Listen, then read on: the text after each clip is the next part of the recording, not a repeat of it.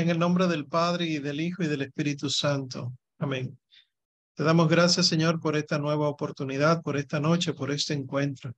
Bendícenos, que seamos coherentes, que para que te seamos gratos y para poder reparar, reparar nuestras infidelidades, tú recibas nuestros corazones, que nuestros corazones estén consagrados enteramente a ti, Señor, y que con el auxilio de tu gracia nunca más volvamos a ofenderte y sepamos reparar las ofensas que otros hacen a conciencia o en inconsciencia, pero para que tu sagrado corazón no sufra tanto, sino que se sienta amado por lo menos por esta pequeñita criatura.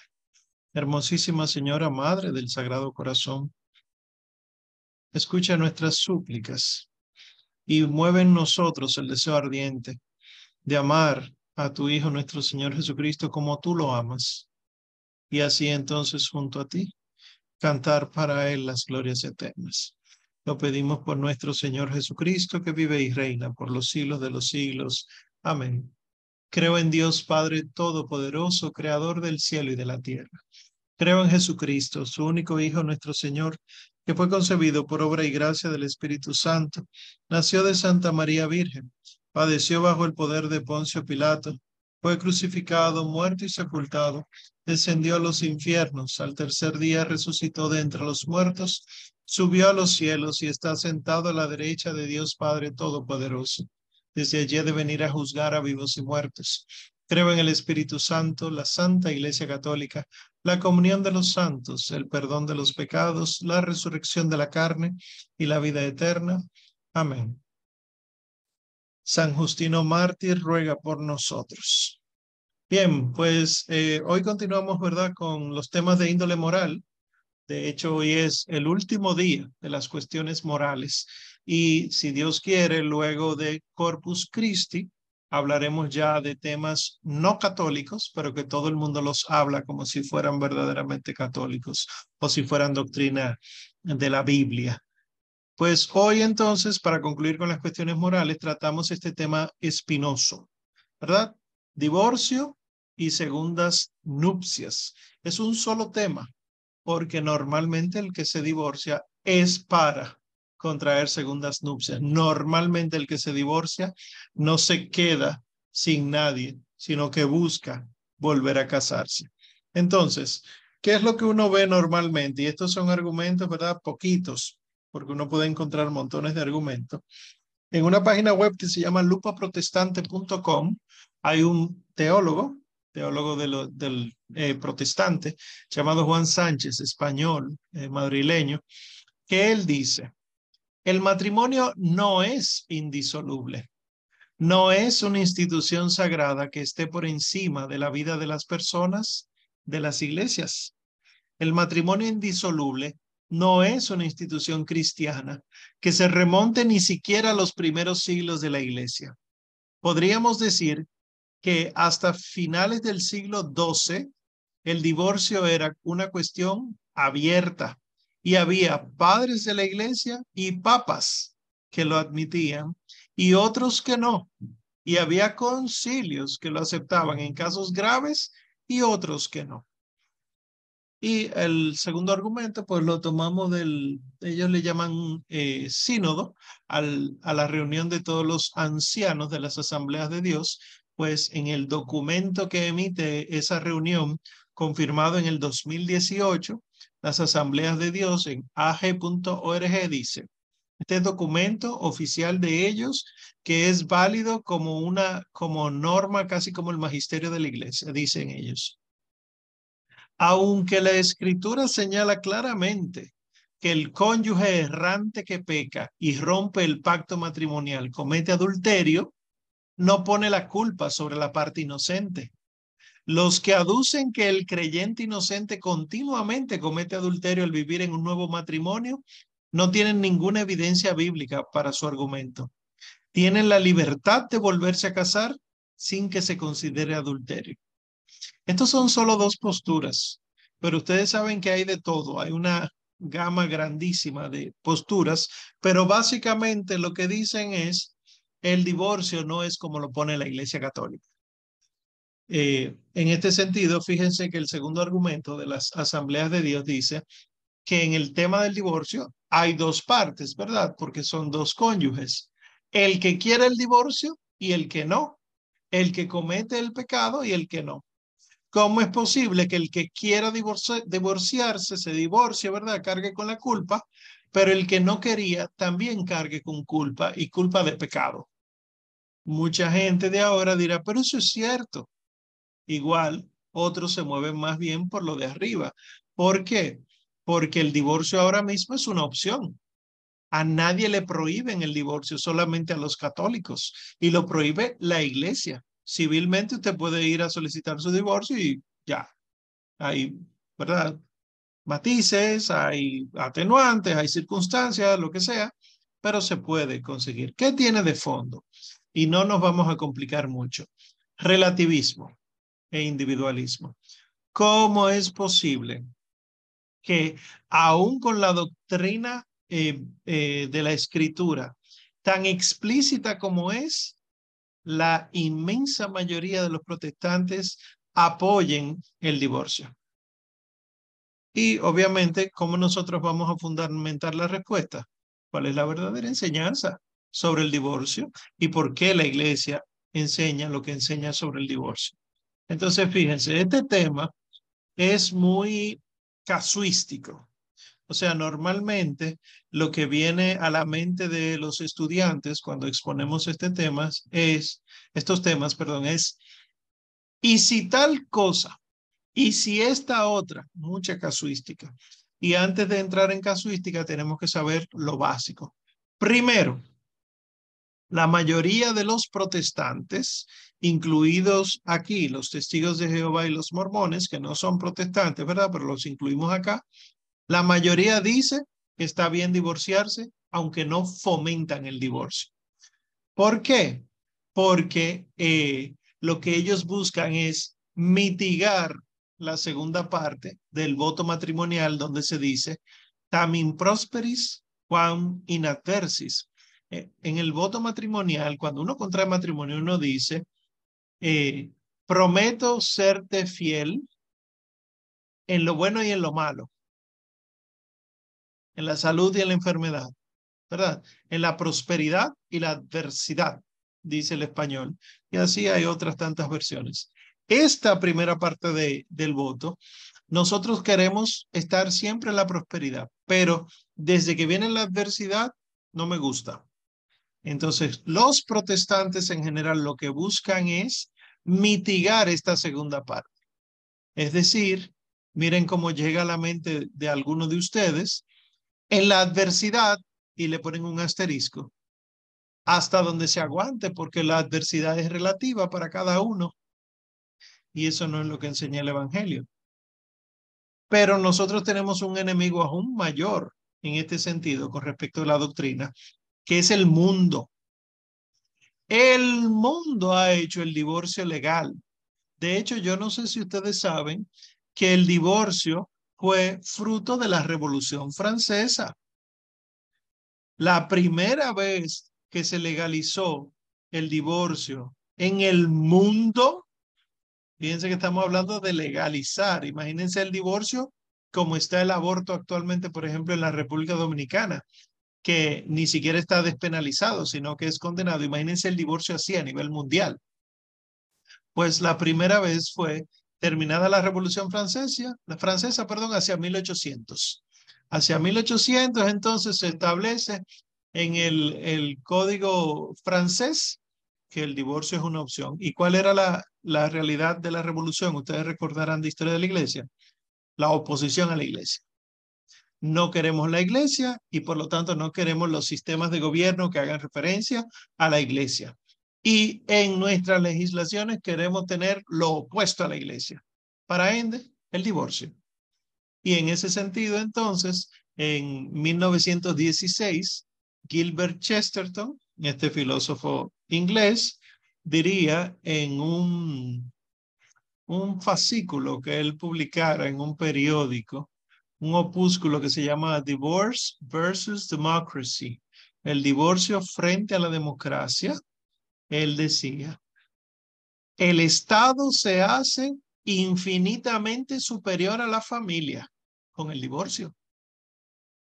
No se supone que el Estado existe para servir a, las, a los individuos, para servir la célula básica de la sociedad que se llama la familia.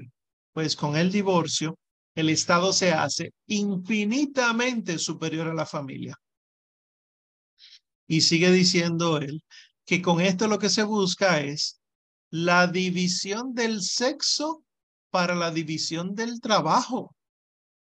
Una de las ideas, recuerden, que con la Revolución Francesa en Inglaterra, de lo que surge es lo que luego terminaría conociéndose con la Revolución Industrial como el capitalismo totalmente deshumanizado. Y con el capitalismo entonces, el divorcio lo que hacía era que si yo separaba al hombre y a la mujer, la mujer también tendría que trabajar para poder sobrevivir y por lo tanto aumenta la cantidad de trabajadores y aumenta entonces las ganancias de los empleadores. Entonces, desde el punto de vista no solo ideológico, sino también económico-social, desde el capitalismo, conviene el divorcio. Y así entonces el mundo elimina el quam adversis y en la adversidad y ahora el matrimonio difícil, que fíjense que eso lo estamos escuchando desde hace unos años para acá, el matrimonio difícil se le llama matrimonio fallido. Es decir, no, tú no puedes pasar trabajo en el matrimonio, el matrimonio no es para pasar trabajo, es para disfrutar. Y por lo tanto, si no estás disfrutando y estás sufriendo, deja eso, mi hijo, deja eso, mi hija, y no se lucha. Y el voto dice en la prosperidad y en la adversidad. No hay un 50-50%, sino que lo que hay es lo que venga.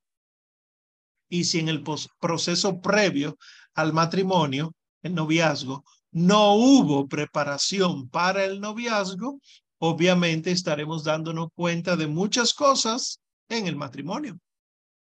Cosas que no nos gustan, cosas que haya que arreglar, cosas que yo no estoy dispuesto a tolerar, pero ya firmaste el, el contrato divino. Porque no es un tema que sea contrato social. Ya veremos que el Señor Jesucristo dice que lo que Dios ha unido no lo separa el hombre. No es que lo que el hombre ha unido. Es Dios quien une en santo matrimonio. Entonces el matrimonio es difícil, matrimonio fallido, y por lo tanto, desde Julio César, el emperador, se seguirá repitiendo ya de manera subrepticia en, nuestras, en nuestros matrimonios. Divide et impera, divide y vencerás. Porque dividiendo entonces por el divorcio, yo tengo al hombre y a la mujer compitiendo. Miren cómo entonces eh, el maltusianismo, eh, el capitalismo, la revolución francesa, el antropocentrismo, hacen que el hombre y la mujer se separen, compitan entre sí y entonces esté uno tratando de escalar sobre el otro, el feminismo, el feminismo eh, exagerado, el chauvinismo, etcétera. O sea que sencillamente estamos viendo las consecuencias de todas estas ideologías que conocimos, ¿verdad?, en historia de la iglesia. Y el divorcio es a propósito creado para eso. La enseñanza que de la iglesia, y esto es un mega resumen, eh, pueden encontrar la enseñanza en el catecismo eh, y también en, el magisterio, por ejemplo, la Familiaris Consorcio de Juan Pablo II, eh, Castico Nubi de Pío XII. Nosotros podemos ver muchos documentos sobre el matrimonio y ni hablar de los padres de la iglesia. Pero en resumen, la iglesia enseña que atentar matrimonio luego de un divorcio es pecado. Punto. Y esto entonces se convierte en, en, una postura que no es popular en el mundo. ¿Qué dice el Código de Derecho Canónico que está vigente al día de hoy, que es el que propone Juan Pablo II con las modificaciones, verdad? El canon 1141 dice, el matrimonio rato y consumado no puede ser disuelto por ningún poder humano, ni por ninguna causa fuera de la muerte. Punto. Esa es la enseñanza oficial de la iglesia. Y ya veremos, esto está fundamentado en la Sagrada Escritura. Entonces, si eso es así, es una ofensa gravísima a la ley natural, el divorcio, porque el divorcio, y aquí voy a citar el Catecismo del 92, el divorcio pretende romper ese contrato que fue aceptado libremente por los esposos de vivir juntos hasta la muerte y también atenta contra la alianza de salvación de la cual el matrimonio sacramental es un signo. Ese es el numeral 2384 del Catecismo de la Iglesia Católica de 1992. Es decir, el matrimonio es hombre y mujer unidos como Cristo y la Iglesia. Y si como sacramento, sacramento significa sello. La palabra sacramento viene del latín sacramentum.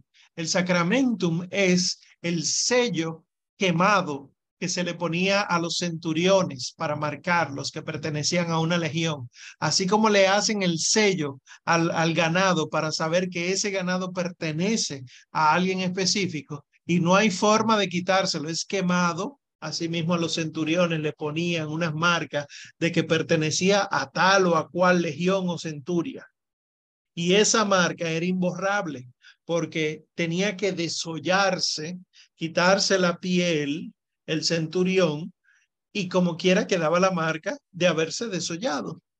Entonces, sacramento, por definición original, viene a ser la marca indeleble, la marca imborrable.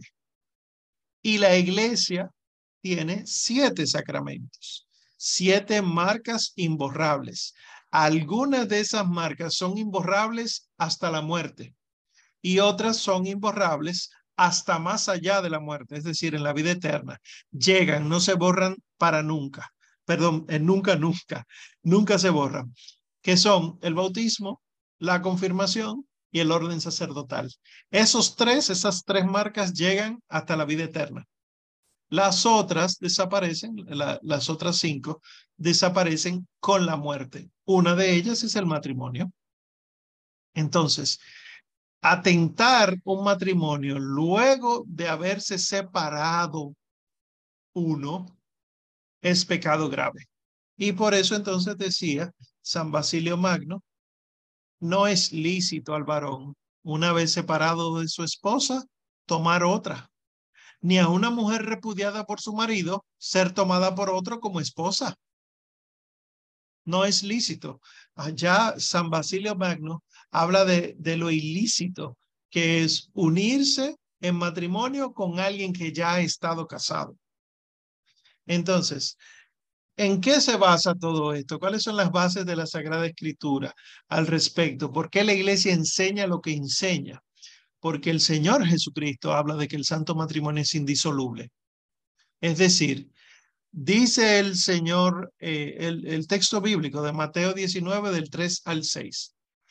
Entonces, algunos fariseos, queriendo tentarlo al Señor Jesús, se acercaron a él y le dijeron, ¿es permitido al hombre repudiar a su mujer por cualquier causa? Él respondió y dijo, ¿no habéis leído que el Creador desde el principio, varón y mujer los hizo y dijo, por esto dejará el hombre a su padre y a su madre y se unirá a su mujer y serán los dos una sola carne. De modo que ya no son dos, sino una carne. Pues bien, lo que Dios juntó, el hombre no lo separe. Mateo 19 del 3 al 6. El Señor lo dice. Punto. Entonces, Obviamente el Señor está haciendo referencia al texto de Génesis 2.24, donde cuando Dios crea al hombre y a la mujer, les dice que se unan y ellos dos se convierten en una sola carne. Punto. Si en la unión se es una sola carne, ¿cómo es posible que esa carne se separe y viva cada una por su lado? Entonces, desde el punto de vista bíblico, nosotros tenemos fundamentos de sobra. Es más, antes del Señor Jesús decir eso, que es que el que más autoridad tiene, porque Él es el legislador y la ley primera la dio Él y la ley natural la dio Él, y Él tuvo que venir para explicarnos la ley que habíamos entendido mal. Ya a través de los profetas el Señor había hablado, el Espíritu Santo había hablado. Entonces, en, el, en la Sagrada Escritura, en Malaquías 2, 16, dice el Señor, porque yo aborrezco el repudio. Repudio es la manera en la que se dice divorcio en la Sagrada Escritura. Porque yo aborrezco el repudio, dice el Señor, el Dios de Israel. Pues esto es cubrir de violencia su vestido. Así dice el Señor de los ejércitos. Por eso, guardad vuestro espíritu y no seáis desleales. ¿Qué es lo que está diciendo Dios a través del profeta San Malaquías? Que el matrimonio es santo e indisoluble y llama a los esposos a no ser desleal, o sea, a no ser infieles, a los maridos que no sean infieles a las mujeres, a las mujeres que no sean infieles a sus maridos, porque ellos están unidos entre sí tan íntimamente como el vestido al cuerpo. Por eso es que dice San Malaquía, cubrir de violencia su vestido es ilógico. ¿Para qué tú te vas a poner un vestido si lo vas a desgarrar? ¿Acaso el vestido no es para cubrir? Entonces tú con la violencia lo estás descubriendo, quitándole el sentido mismo al vestido. Entonces, esta imagen del vestido y el cuerpo es lo que está utilizando Dios a través del profeta para explicar el matrimonio. Para que el hombre se une a la mujer si luego tienen como opción el divorcio. Es destruir el sentido mismo de la existencia del hombre y de la mujer. Porque cuando Dios crea al varón y a la hembra, al hombre y a la mujer, le dice, únanse. De hecho, Adán, en el segundo relato de la creación, eso es Génesis 2, le había puesto nombre a los animales y dice el texto, pero en ninguno de ellos encontró una ayuda adecuada. Porque Adán no es un animal. Por más que los ecologistas y los biologicistas digan que el hombre es un animal, serán ellos. El hombre es eh, un ser único. No hay especies de hombres. Hay especies de animales, pero no hay especies de hombres. El hombre es único y tiene dos sexos, por más de que lamentablemente, lamentablemente en este mes se quiere decir que hay más, varón y hembra. Y por lo tanto, al hacerlos, al hacer a Eva, después del profundo sueño de Adán, dice Adán, esta vez sí que es carne de mi carne y hueso de mis huesos. Y le puso el eh, Adán el nombre de mujer, que si nos vamos al sentido sumamente literal, sería varona, pero eso no existe en el español. Lo que el texto original en, en hebreo dice, que el hombre era ish y que la mujer sería Isha, que lo que quiere decir es varón igualito, pero en un sexo diferente. Entonces, todo esto lo que quiere decir es que el hombre y la mujer están hechos para el matrimonio. Y el matrimonio es la manera en la que el hombre y la mujer participan verdaderamente de la imagen de Dios. Porque ¿qué tiene Dios en el Génesis que no tiene ninguna criatura? Que Él es el creador. Y cómo el hombre y la mujer entonces manifiesta la creación de Dios, creando ellos. Cuando el hombre y la mujer se unen en santo matrimonio, procrean, crean nuevos individuos que antes no eran, ¿verdad? Como vimos ya.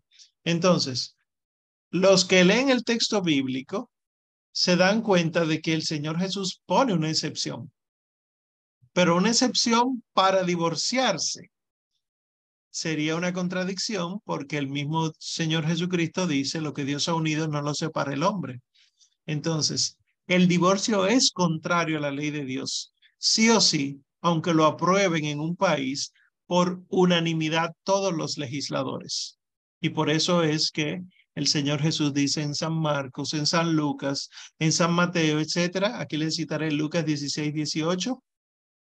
Cualquiera que repudia a su mujer y se casa con otra, comete adulterio. Y el que se casa con una repudiada por su marido, comete adulterio. Punto.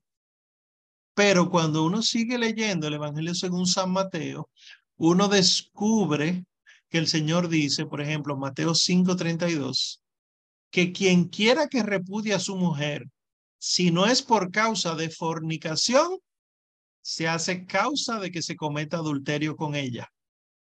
Y por eso hay una serie de protestantes que dicen, ah, pero el Señor Jesús dio una excepción. Ahí dice, tú no puedes separarte de tu mujer a menos que sea por fornicación. Entonces, hay una excepción para la indisolubilidad realmente. Pues no. La cláusula, esa cláusula que es, si no es por causa de fornicación, cuando uno se va al griego original, dice, parectos logu porneias. Porneias, y ahí viene eh, porno, pornografía. La cláusula parectos logu porneias es lo que hace que muchos protestantes crean, ah, sí, hay excepciones. Sin embargo, la palabra porneias, cuando usted la busca en la etimología, el original griego, y cuando nos vamos al texto bíblico en arameo, que era lo que el Señor hablaba, sería sanud. Porneia en griego es sinónimo de sanud en arameo, lo que quiere decir es matrimonio ilegal o concubinato. Por eso la pornografía no es las imágenes del sexo. No, no, no. Es del acto sexual ilegal, del acto sexual entre dos que no son casados. Es el acto sexual que está mal al hacerlo público. Entonces, el porneías o porneías, lo que quiere decir es concubinato, matrimonio ilegal. Y eso está hasta en los textos rabínicos, en textos jurídicos rabínicos, en textos disciplinarios de los rabinos. Existe ese concepto de porneías. Entonces, si es eso, porneas, entonces lo que el Señor Jesucristo dice es lo lógico, que no está permitido el divorcio, excepto en caso de matrimonio ilegal o concubinato, que eso también lo enseña la iglesia. El matrimonio ilegal es el matrimonio por lo civil, porque entre dos bautizados, esto lo enseña la iglesia, el único matrimonio válido es el sacramental entre dos bautizados, el único matrimonio válido es el sacramento. Dos bautizados se casan por lo civil para resolver cualquier asunto legal que tengan que resolver y han hecho lo desagradable a los ojos de Dios. Para poder resolver eso, tienen que confesar su culpa y contraer el matrimonio sacramental porque ese es el único eh, eh, matrimonio válido entre dos bautizados. Entre no bautizados pueden contraer matrimonio eh, civil, porque sigue siendo matrimonio, no santo matrimonio, pero sí matrimonio. Es, como dice una, una de las municiones del ritual del matrimonio que se usan ahora, es el único signo, la única alianza que no fue rota por el pecado original los hombres seguían casándose, ¿verdad? Entonces, si es verdad que la cláusula dice, si no es por causa de fornicación, es decir, si no es por causa de matrimonio ilegal, eh, no se divorcien. Están unidos civilmente, se pueden divorciar y eso no va contra la, enseñanza de Cristo ni de la iglesia. Ahora también el apologista tiene que fijarse no solamente en una palabra, sino en el texto. Por ejemplo, esa famosa cláusula, el parectos logu porneias, tiene eh, la preposición parectos. ¿Qué es parectos? tiene dos acepciones. Una que significa excepto, pero otra acepción es además de.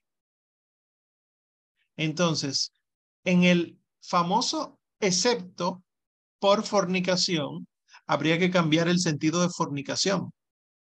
Pero si nosotros tomamos, además de la fornicación, entonces el Señor Jesucristo está diciendo lo mismo. Todo el que, se, el que despide a su mujer, además del adulterio que él comete uniéndose a otra mujer, también es responsable del adulterio al que ella queda expuesta después de haberse separado de él. Oigan qué fuerte. El Señor Jesucristo no se contradice. Por lo tanto, lo que Dios ha unido no lo separa el hombre. Si no lo unió Dios, ¿puede separarlo el hombre? Lo que unió el hombre, lo separa el hombre. Lo que unió Dios, no puede separarlo el hombre. Ahora, si en el proceso de separación, de, unión por Dios, usted cree que va a quedar sin culpa, no es así. Usted carga con la culpa suya de su adulterio y la culpa del adulterio de su pareja, porque por causa de la separación la expuso al adulterio. No es poca cosa lo que está ocurriendo. Fíjense que en el Antiguo Testamento, cada vez que el pueblo de Israel se iba con uno de los dioses de otros pueblos, el Señor Dios los acusaba de adúlteros. Y eh, al final, el amor de Dios del que todo el mundo habla, ay, la Biblia se puede resumir en amor, eh, todo lo que el Señor dice es amor, eh, la corrección del Señor es amor, no es cualquier amor, es el amor agape, el amor renuncia, ¿verdad? El amor abnegación, pero que es propio del santo matrimonio, donde el hombre se niega a sí mismo y se entrega todo a su mujer, igual la mujer hacia el hombre, y de esa abnegación mutua surge una criatura que no existía antes y tiene un ser propio y es signo del amor de ellos dos. Así entonces, cuando la iglesia se ha unido a Cristo, lo que surgen son nuevos cristianos, nuevos hijos de Dios. Y con razón entonces, en el santo sacramento de la Eucaristía, que es la cima y el culmen de la vida cristiana, hacia donde se dirige toda la vida cristiana, desde donde deriva toda la vida cristiana, ocurre una unión indisoluble del hombre con Dios. En la comunión. La iglesia, cada uno de nosotros, perteneciendo a la gran comunidad de la iglesia, se une casi como en santo matrimonio en la comunión. ¿Por qué digo casi? porque a, a nosotros nos falta todavía mucho para ser santos, pero en ese momento de la comunión, si se comulga válidamente, ¿verdad? Si no tenemos pecado mortal, si la conciencia no, no nos altera, nosotros estamos comulgando y haciéndonos santos, uno con Cristo, y por eso nosotros participamos del poder de Dios, y por eso nosotros participamos de la omnipotencia de Dios, del, del todo conocimiento de Dios. Y un santo que se mantiene así, entonces, conoce los pensamientos de los demás y es voluntad de Dios, como hacía el Señor Jesús. Y Jesús, conociendo sus pensamientos, eh, puede hacer eh, eh, levitar, por ejemplo, como hacía San José de Cupertino, puede resucitar muertos, puede sanar enfermos, puede multiplicar panes, San Antonio de Padua, porque participa de Dios. Hasta cuando está presente el Señor Jesús en nosotros, el Señor Jesús sacramentado, comido como alimento, hasta que se disuelve el alimento. Pero ¿hasta cuándo está su presencia espiritual en nosotros? Hasta que pequemos. Eso lo enseña la iglesia. Y si es hasta que pequemos, entonces, ¿cómo sería esa unión cuasi matrimonial de una comunión eucarística? Perfecta, si no volvemos a pecar nunca más. Que eso es lo que decía la oración que hacíamos al principio con respecto del Sagrado Corazón. Amable Jesús mío, para seros gratos y para separar, reparar, perdón, mis infidelidades, os doy mi corazón, me consagro enteramente a vos y con el auxilio de, de vuestra gracia propongo nunca más volver a pecar. Y por eso entonces también diría San Ignacio de Loyola, os doy mi entendimiento, os doy mi voluntad, os doy mi corazón, todo es vuestro, haced con él lo que vos eh, plazcáis. Porque la idea es hacernos uno con Dios, así como el marido se hace una sola carne con la mujer. Fíjense entonces que el matrimonio es sagrado. Nosotros tenemos en orden los santos sacramentos del bautismo, la confirmación, la Eucaristía, la penitencia, la unción o extrema unción, y nos quedan siempre los dos últimos, matrimonio y orden. ¿Por qué en ese orden? Hay gente que le está invirtiendo ahora y dice que el matrimonio es más excelso que el orden sagrado, porque quieren ver en, el, en la unión matrimonial la perfección. No, la unión matrimonial de aquí en la tierra es una imagen de la perfección pero somos imperfectos. La imagen perfecta ocurrirá en el cielo o la realidad perfecta, no la imagen, perdón. Pero permanece el sacerdocio. Cristo se unirá a nosotros siendo sacerdote porque entregándose Él a nosotros es que nosotros podemos acceder a Él. Y esa es la fiesta de hoy, ¿verdad? Jesucristo, su muy eterno sacerdote. Entonces, con respecto de términos y conceptos, el divorcio y la nulidad, ya para para ir eh, resumiendo todo esto, para escuchar eh, sus, sus preguntas y sus opiniones. La iglesia considera que ella misma no tiene la potestad para disolver un matrimonio. La iglesia no disuelve matrimonio porque la iglesia ni divorcia ni separa a la gente. El derecho canónico, recuerden, en el, en el canon 1141 dice el matrimonio rato y consumado no puede ser disuelto por ningún poder humano ni por ninguna causa fuera de la muerte. Ni siquiera el sumo pontífice puede, puede disolver ese matrimonio. Nadie. Pero si el vínculo matrimonial no es rato o no es consumado, si pudiera ser disuelto. Entonces la clave está en el matrimonio rato consumado. ¿Qué es esto de matrimonio rato y matrimonio consumado? El matrimonio es rato si es sacramental. Es decir, el matrimonio válido entre bautizados. ¿Hay matrimonio no rato? Claro que sí. El que contrae la gente que no es bautizada o incluso el que contrae inválidamente un bautizado. Espero que estén entendiendo esto. La iglesia llama matrimonio rato porque matrimonio no es solo el sacramento. Uno hace la diferencia poniéndole santo matrimonio delante a la palabra matrimonio o escribiendo matrimonio con M mayúscula para hacer referencia de que ese es el sacramento. Pero ¿qué fue lo que hizo el Señor eh, Jesús? Elevó a dignidad de sacramento lo que los hombres seguían haciendo desde la creación, que era casarse. Esta unión, este vínculo se llama matrimonio, porque es el cuidado de la madre, sí o sí. Ahora es en los últimos años que ha querido pervertirse todo eso, incluso desde la palabra. Y ya matrimonio no quiere decir matris munere, los dones de la madre o el cuidado de la madre, sino el disfrute de dos personas que se gustan. Y resulta que el disfrute es relativo porque parte del disfrute implica yo hacerle daño a mi pareja, que yo no quiero que ella quede embarazada, pues entonces tengo relaciones sexuales anales. Eso es hacerle daño. O tengo relaciones sexuales orales, es hacerle daño por todo lo que implica, ¿verdad? De la anatomía, la fisiología, la fisiopatología, las enfermedades infecciosas, la de transmisión sexual, etcétera. Y ni hablar del el acto sexual homosexual, al cual han querido también llamar matrimonio, el matrimonio homosexual. Pero como en el, entre comillas, matrimonio homosexual no hay madre, entonces no es matrimonio. Para que sea matrimonio, en general tiene que ser unión de hombre y mujer para tener hijos, para crear familia.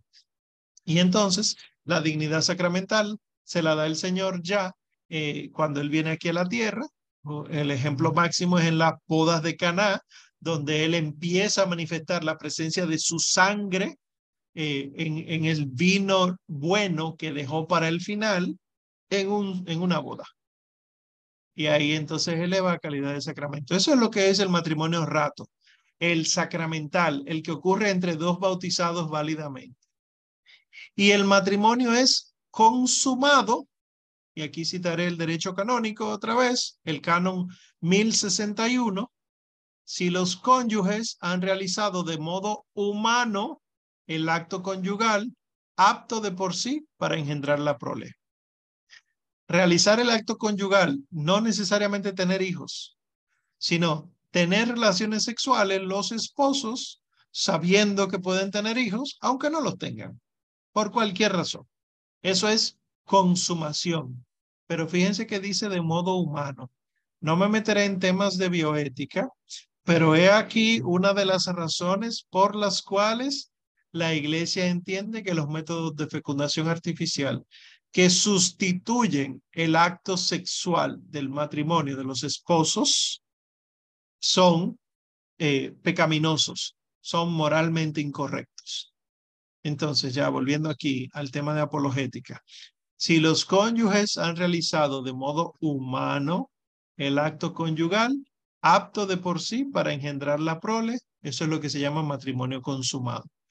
Entonces, volviendo a la columna de la izquierda, si es rato y es consumado, es indisoluble. Ahora, si no es rato, se pueden separar. Si no es consumado, se puede pedir la dispensa. Entonces, en esos casos, es posible pedir al romano pontífice lo que se llama la anulación del matrimonio, o mejor, la nulidad del matrimonio. ¿Cuál es la diferencia para que entendamos? Recuerden, la iglesia no divorcia, la iglesia no puede separar. Pero cuando una pareja de esposos que ha contraído matrimonio por la iglesia se acerca a un tribunal eclesiástico pidiendo que los separen, la iglesia que no separa, evalúa el caso para ver si cuando se casaron hubo matrimonio o no hubo matrimonio. Y por eso es que se llama nulidad. No es yo decir, ah, sí, mira un matrimonio, que ya no sea. No, no, no. Sino evaluar las situaciones para demostrar que nunca hubo matrimonio. Y eso es otra cosa, porque es que la iglesia no puede eliminar lo que existe. Entonces, el tribunal eclesiástico, por esto es que toma tiempo. El tribunal eclesiástico solamente puede dar dos respuestas. Una sentencia pro nulitate, es decir, a favor de la nulidad, o una sentencia pro validitate, pro, a, favor de la validez del matrimonio. Es decir, cuando llegue el caso, se estudia, se evalúa, se entrevista, eh, se buscan pruebas, solamente hay una de dos. No hubo matrimonio o sí hubo, es válido. Bien, al tribunal eclesiástico no le interesa lo que ocurrió durante la vida del matrimonio. ¿Y cómo se llevaban ustedes? Eso no es competencia de la iglesia. Porque la iglesia es testigo del sacramento y demuestra, si se puede demostrar, que hubo o que no hubo. Punto. Es menos matrimonio el matrimonio que no tuvo hijos porque lo buscaron. No, porque hubo un sacramento que los unió.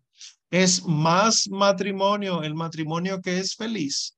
No, puede ser que no estén casados y vivan felices, porque no es lo que ocurre dentro de la vida matrimonial lo que importa en esto que estamos hablando, ¿eh?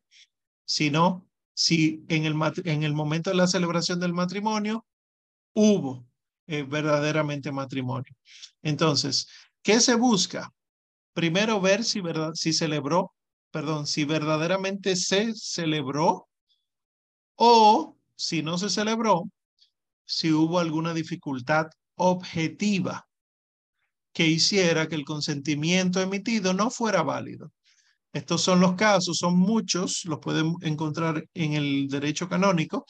No es eh, de lo que vamos a hablar hoy, porque imagínense, nos tomaría muchísimo y es derecho canónico, no es apologética. Pero básicamente se resumen en tres las, las dificultades. Uno, impedimento. ¿Qué es eso? Que los dos contrayentes o uno de los dos eh, tenía impedido contraer matrimonio. ¿Qué es eso? Se había casado y nunca se lo dijo a, la otra persona. Entonces contrae matrimonio. Como él, él o ella ya estaba casado, entonces no fue válida esta unión. Eso es un ejemplo, ¿verdad? Segundo, de, defecto de forma válida. La forma de un sacramento son las palabras que se utilizan para que el sacramento ocurra. Si eh, de repente yo lo que quiero es cantar los votos míos o yo escribir como hacen algunos tristemente, escribir mis votos para decírselo y yo te amo y tú eres lo mejor que me ha pasado. Recuerdo que en aquella cafetería, inválido. Tiene que decir lo que dice ahí. Y tercero, el vicio del consentimiento, que a ti te estaban obligando a casarte. Tú no querías, pero si no, te, mataban, por ejemplo. Eso ha ocurrido. Esos son solo tres ejemplos del resumen de lo que serían las dificultades que harían que no hubiese un matrimonio. Esto último, estos últimos ejemplos suceden. Eso sucede con mucha frecuencia. Y demostrar eso no es tan fácil porque las parejas eh, dependiendo de las edades que tengan, pero muchas veces no son honestas consigo mismas. Es decir, yo no sé si yo estoy contrayendo matrimonio libre y voluntariamente. ¿Por qué? Una de las causas que dice eh, el derecho canónico es no saber a lo que se va. Si tú no sabes qué es el matrimonio, que es un sacramento, donde en la convivencia mutua se abren a los hijos, donde el amor se demuestra eh, a través del acto, acto sexual procreativo y unitivo y, se, y tienen el compromiso de criar a los hijos en la fe católica, si usted no sabe eso, ese matrimonio no es válido. Y por eso decía un profesor que yo tenía en el seminario, eh, él falleció hace poco, Monseñor Santana Marcano, eh, que él era, eh, él había estudiado Derecho, y él había estudiado también Derecho Canónico, el Derecho Civil de las Naciones, el Derecho Canónico y el Utroque Iure. Ese es el derecho que estudia las uniones, las similitudes y diferencias de estos dos derechos anteriores, ¿verdad? el de las naciones y el canónico. Este hombre un genio canonista, él decía, por eso, según mi parecer muy personal, la mayoría de los matrimonios de ahora son inválidos. ¿Por qué? Cada vez que llegaba un caso de matrimonios jóvenes, había uno de los dos que no sabía que era para eso el matrimonio. Y no es el tema de ahora, lo dejaremos para los comentarios, pero ¿de quién es la culpa? De la catequesis prematrimonial de un fin de semana. Entonces, esto es eh, sustancialmente diferente. Divorcio y nulidad no es lo mismo. La iglesia no anula, sino que declara nulo. Entonces, cuando la iglesia declara que es imposible reconocer el divorcio, no está, o sea, de la, usted se divorció, no, yo no se lo voy a reconocer. No es un mal que le está haciendo, a los esposos, no está obligándolos a vivir juntos de por vida. No es que ahora por nadie me entiende, como escuché yo hace poco a alguien que yo le explicaba a esa persona cómo usted no puede tener madre soltera, hacerse una inseminación artificial y tener un hijo por su cuenta, porque le expliqué unas cuantas cosas y esa persona reaccionaba diciendo, pero yo no puedo concebir. Y cuando busco concebir, la iglesia me rechaza entonces. No, no es la iglesia que te rechaza. Eres tú que has rechazado a la iglesia. Y por lo tanto, hay consecuencias lógicas de cuando tú rechazas a la iglesia. Entonces, esto es lo que estoy diciendo en esta segunda columna. La iglesia, cuando declara que es imposible reconocer un divorcio, no está obligando a los esposos a vivir juntos de por vida, porque los matrimonios con problemas tienen otras soluciones que no es la separación. Y entre ellas, a propósito de lo que hablábamos antes de empezar la grabación, está la separación matrimonial permaneciendo el vínculo. Eso está en el derecho canónico, el canon 1151. Y siguientes, dice que en situaciones sumamente difíciles, donde de verdad no hay de otra, ya han asistido a consejería matrimonial, ya han asistido a todos los aspectos espirituales de oración, de pastoral, eh, eh, familia y vida, como se le llama ahora, etcétera. Y es, no hay forma de que la convivencia sea más o menos pacífica, entonces se les recomienda vivir separados. Pero eso no quiere decir que se les ha anulado el matrimonio. No se puede pretender que la iglesia rompa el vínculo matrimonial, porque la iglesia no tiene potestad para eso. Y tampoco se puede exigir que el juez declare lo que no es cierto. Que el juez de la iglesia diga, bueno, pues ahí no hubo matrimonio cuando se sabe que hubo matrimonio. Entonces, las personas en esta situación que son excepción, lo único que si ustedes siguen dando en sus parroquias catequesis prematrimoniales de un fin de semana, va a seguir aumentando el número de estos casos. Estos casos que ahora mismo son excepcionales, no son la norma, tienen un acompañamiento especial. Porque si es irreconciliable la, la convivencia, tienen que vivir separados y no pueden entonces tener otra pareja, porque entonces estarían cometiendo el adulterio. Y esto es lo que la iglesia condena. El problema per se no es tanto el divorciado. El divorciado sí es un problema serio, pero es que ahora mismo todo divorciado o la mayoría de los divorciados busca una segunda nupcia. Y esto es terrible, porque entonces usted no puede contradecir el sacramento. Nosotros creemos en un solo bautismo. Díganme ustedes que creamos en varios matrimonios. Nos creemos en un solo matrimonio. ¿Y cuándo termina ese matrimonio? Cuando muere el cónyuge. Y por lo tanto, entonces, puedes volver a contraer matrimonio en segundas nupcias, pero ya después de la muerte del cónyuge. Ah, y una cosita.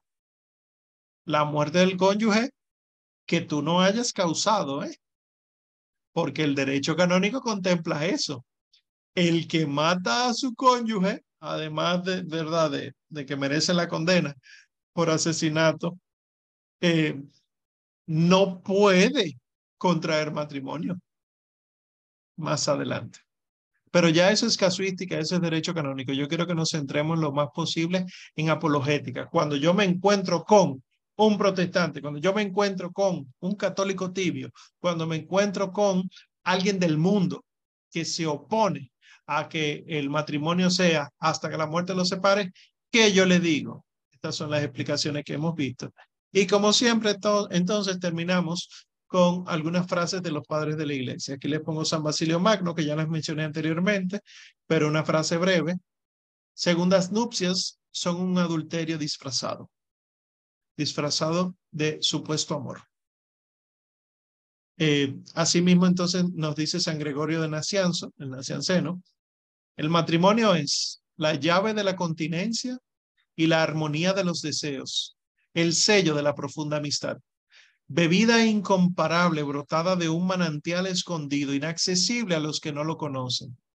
Unidos en cuerpo y espíritu, el uno al otro se animan con la fuerza de su amor porque el matrimonio no nos aleja de Dios, sino que nos lleva aún más cerca de Él, porque el mismo Dios nos lleva a Él. Esto es, dice San Gregorio de Nacianzo, hacia el siglo IV. Ya en el siglo V, San Juan Crisóstomo dice, Cuando el marido y la mujer se unen en matrimonio, ya no se ven más como algo terrenal, sino más bien como la imagen de Dios mismo. Y en este sentido, San Agustín decía, hacia el siglo V también, no es el amor pasional y sensible, sino la caridad que viene de Dios, la que afianza las buenas relaciones entre los casados. Aquí hago un paréntesis. ¿Por qué no están funcionando los matrimonios? Por la falta de catequesis. Pero que falta enseñar en la catequesis que el amor es abnegación, que el amor es renuncia, que el amor es sacrificio, que el amor es entrega. No que el amor es besitos, que el amor es eh, noche de pasión, porque es que si nosotros ponemos el amor como esto, como solo eros, hay una encíclica solamente de eso. Escribió Benedicto XVI, la primera encíclica de su pontificado. Se llama Deus Caritas Est. Dios es amor. Y él explica esa diferencia, que el amor actualmente ha sido prostituido y se cree que el amor es solo eros, el toque, el sobo. Y no, el eros tiene que ser sublimado, tiene que ser superado, tiene que ser divinizado para convertirse en amor agape. Es un darte caricia, es un sobo, es un beso, porque tú eres quien debe salvarse y yo soy quien debe hacer lo posible porque tú te salves. Salvación eterna no el aquí y el ahora. Y con eso ahí en medio, entonces repito la frase de San Agustín, no es el amor pasional y sensible, sino la caridad que viene de Dios, la que afianza las buenas relaciones entre los casados. Y a propósito, dejo de último a alguien que es previo a todos estos santos, que es San Pablo. San Pablo de Tarso, que es del siglo I, en la carta a los Efesios, capítulo 5, versículos del 31 al 33, dice, a causa de esto dejará el hombre a su padre y a su madre y se adherirá a su mujer y los dos serán una carne. Este misterio es grande, mas yo lo digo en orden a Cristo y a la iglesia. Con todo, también cada uno de vosotros ame a su mujer como a sí mismo y la mujer a su vez reverencia a su marido. Es decir, nadie en este planeta debería casarse porque nos gustamos y punto, sino porque nos gustamos y queremos ser santos. Tú, mi amor, mi esposa, eres la iglesia, yo, tu amor, tu esposo, soy Cristo y por lo tanto, muero por ti y por lo tanto, tú haces todo lo posible para que yo siga muriendo por ti que es lo que el San Pablo llama la sumisión, que mucha gente ha malinterpretado. Bueno, pues dejémoslo hasta aquí. Recuerden que tenemos también la asignación de lectura, que a mí me pareció eh, muy impactante, unas cifras y unos testimonios que tiene esa asignación de lectura. Pasemos pues a sus inquietudes, sus preguntas, sus dudas. Pasaré primero por el chat a ver ha estado poco activo, ¿verdad? Pero lo leeré. Adoni Leocadio dice, he escuchado en, en muchas ocasiones personas de la iglesia, incluso tengo una persona cercana que está en proceso de anulación del matrimonio. ¿Es correcto eso? El procedimiento, el proceso, sí. El concepto no. No es correcto decir anulación del matrimonio, sino nulidad del matrimonio, porque no se anula. Es decir, la iglesia no dice ah, mira, hay, pero ya yo no quiero que haya matrimonio, sino que se dice, nunca hubo. Entonces, sí, hay procesos de nulidad que son válidos y que la iglesia pues tiene la responsabilidad pastoral de reconocerlos. Y pregunta Paulette Ottenwalder. Con relación a los divorciados, si una persona está casada por lo civil, se divorcia y por gracia de Dios se casa por la iglesia, eso sí está bien o aún no. O sea, si se casa con otra persona. Sí, está bien, porque si es bautizada, el único matrimonio válido para esa persona bautizada es el sacramental. Por lo tanto, mientras estuvo casado por lo civil, era fornicación. Se separó de esa persona y decidió conseguir otra eh, cristiana y casarse por la iglesia y vivir conforme a la iglesia, pues ya sí se ha casado verdaderamente, porque es el único matrimonio válido. Eso sí se puede. Ahora, hay un tema que esto es de índole pastoral. Cuando digo pastoral es eh, un tema de atención, de cuidado de una oveja, y es el tema de los hijos.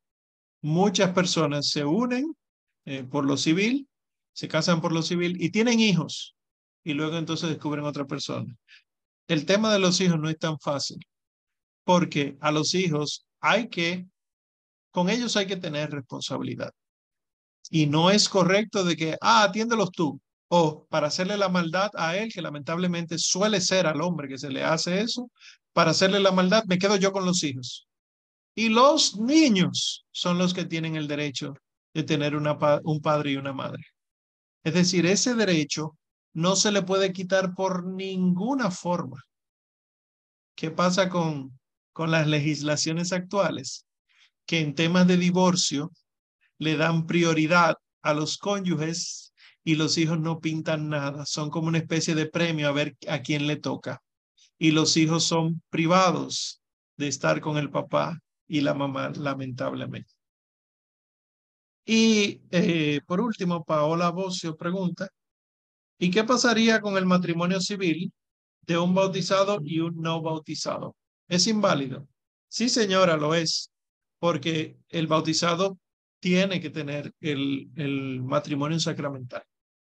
Hay situaciones que eso se contempla desde un poquito antes del Concilio Vaticano II, la unión eh, de los matrimonios mixtos, le llama la iglesia, que es cuando un católico se casa con un no católico. Un católico se casa con un musulmán, un católico se casa con un budista, un católico se casa con un ateo. Entonces tiene que recibir el católico la dispensa del obispo escrita, sí, conozco el caso, sé quiénes son, etcétera, permito que haya la unión sacramental y esa persona entonces se unen en sacramento, pero la única que puede comulgar es eh, la persona eh, bautizada eh, católica. Y no los dos, eso no es un permiso para lo que sea. Y existe entonces lo que dice la tercera parte del rito, y se comprometen a, tener hijos y a educarlos en la fe católica? Sí, es obligatorio que los hijos de matrimonios mixtos y de matrimonios en general sean educados en la fe católica. El que falta a eso está faltando a los compromisos matrimoniales. Y eso ya es un tema distinto. Bien, pues paso entonces a las inquietudes de la mano levantada. Eh, eh, adelante, Marisol. Profe, usted sabe que lo que hemos mal aprendido por uso y costumbre a veces hace que a uno le sea un poco difícil entender luego lo correcto. Por ejemplo, eh, la nulidad del matrimonio. O sea, me gustaría que me ayudara para yo entender por qué no es anulación como hemos dicho siempre, se anuló el matrimonio de fulano y fulano. Y, o sea, conceptos del que usted mencionó, ¿por qué no es anulación, sino nulidad? O sea, ahí como que yo me perdí. La anulación es anular y la iglesia no puede anular un matrimonio. Lo que Dios ha unido que no lo separe el hombre. Por lo tanto, el matrimonio rato consumado es indisoluble. No se anula de ninguna forma. Ahora, la nulidad es una declaración. No es, hay un matrimonio y ahora la iglesia dice, ya no lo va a haber, sino que la iglesia estudia el caso y dice, ah, nunca hubo matrimonio ahí. Se declara un matrimonio nulo porque nunca lo hubo, nunca contrajeron el matrimonio. Aún estando en la boda, testigo, no sé qué cosa, hubo algún defecto, eh, algún impedimento que hizo que ese matrimonio no fuera matrimonio. Esa es la diferencia. Una cosa es decir, ese es nulo, es decir, yo lo anulo, yo lo elimino, yo lo borro. Había un matrimonio y yo como iglesia digo, ya no lo hay.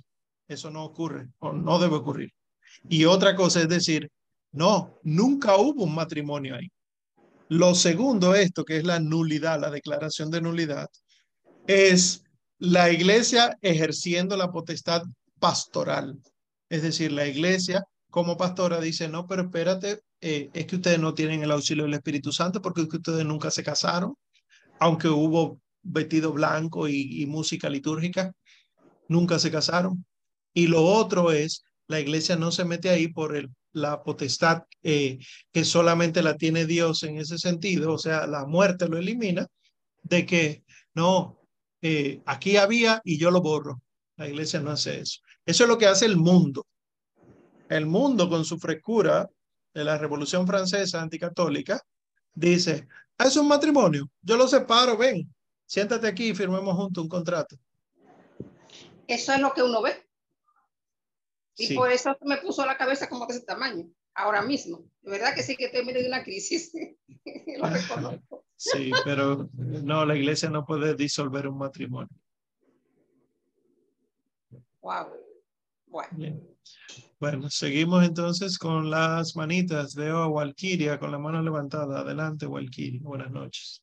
Hello. Dos preguntas sobre la nulidad. Sí. Em, yo sé que tú lo explicaste, pero no entendí. Estos dos casos que te voy a mencionar pueden acarrear la nulidad. El primero es la anticoncepción. Sabemos que hay parejas que llegan a la noche de bodas totalmente planificados, totalmente listos para no tener hijos y con la plena intención de no tenerlos durante mucho tiempo.